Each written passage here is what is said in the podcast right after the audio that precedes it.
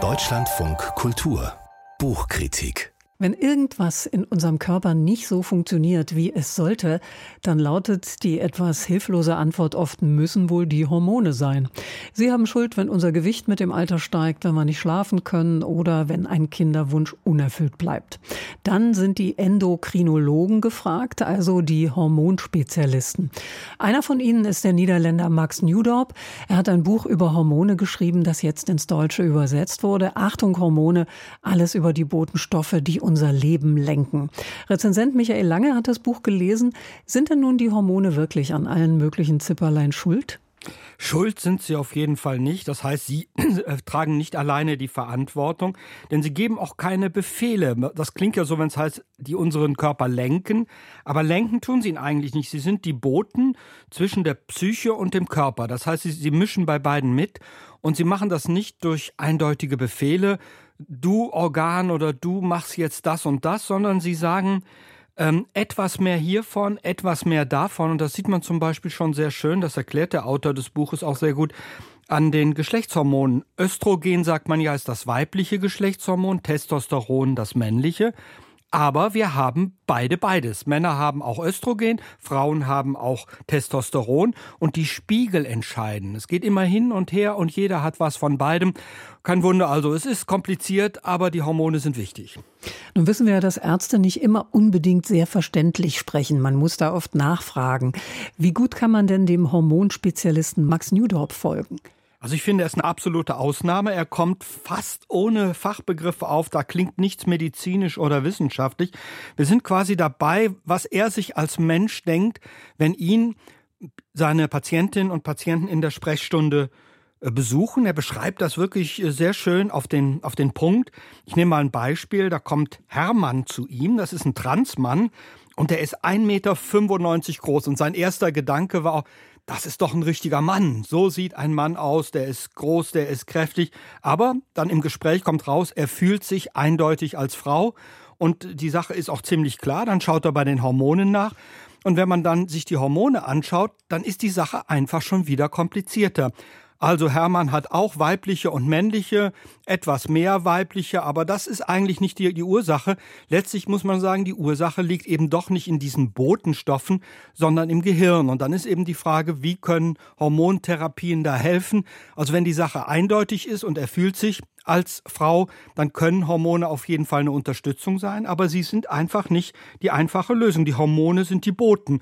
Und wenn man am Boten was ändert, dann ändert man natürlich nicht die Ursache. Und die Ursache ist eigentlich, dass unsere Gesellschaft immer eine klare Aussage braucht. Du bist Mann, du bist Frau. Und äh, dass die Gesellschaft sagt zum Hermann zum Beispiel, du bist ein Mann, er selbst sagt, ich bin eine Frau. Und die Natur sagt, du bist beides. Mhm. Nun lautet ja der Titel des Buches Achtung Hormone. Klingt, als müsse vor Hormonen gewarnt werden. Ja, es, man, es wird auf jeden Fall vor Vereinfachungen gewarnt. Das haben wir ja eben, das habe ich ja eben schon erklärt. Also einfach zu sagen, das sind die Hormone und die Hormone machen das, die sind, die kontrollieren uns, das ist so verkehrt. Er warnt aber vor Eingriffen ins Hormonsystem zum Beispiel unbeabsichtigten. Es sind in ganz vielen Plastikstoffen, in Pflanzenschutzmitteln sind hormonähnliche Stoffe drin. Und das heißt, diese bewirken irgendwie unseren Hormonspiegel im Körper. Und das können wir gar nicht vorhersagen. Also da warnt er auf jeden Fall davor. Auch in der Nahrung gibt es hormonähnliche Stoffe, manche natürlich, manche künstlich. Und auch da muss man wirklich vorsichtig sein. Also wenn man sich äh, natürlich und vielfältig ernährt, ist das alles kein Problem. Aber es kann eben sein, dass diese Spiegel dadurch leicht angehoben, leicht abgesenkt werden. Und da gibt es schon allerlei Tendenzen, in unserer Gesellschaft, wenn man da Studien macht, dass diese hormonähnlichen Stoffe durchaus schon Auswirkungen haben. Und da, da warnt der Autor vor. Mhm. Manche sehen in Hormonen ja, na, sagen wir, so eine Art Wunderdroge. Wie schätzt denn der Endokrinologe Max Newdorp das ein? Ja, da sieht er eben den Hormonspezialisten nicht als Wunderdoktor. Also ganz im Gegenteil, der sagt, die Sache ist so kompliziert, die Natur hat das ja so verzwickt angelegt, dass einfache Eingriffe da einfach schwierig sind. Und man hat oft nicht die Wirkung, die man haben möchte.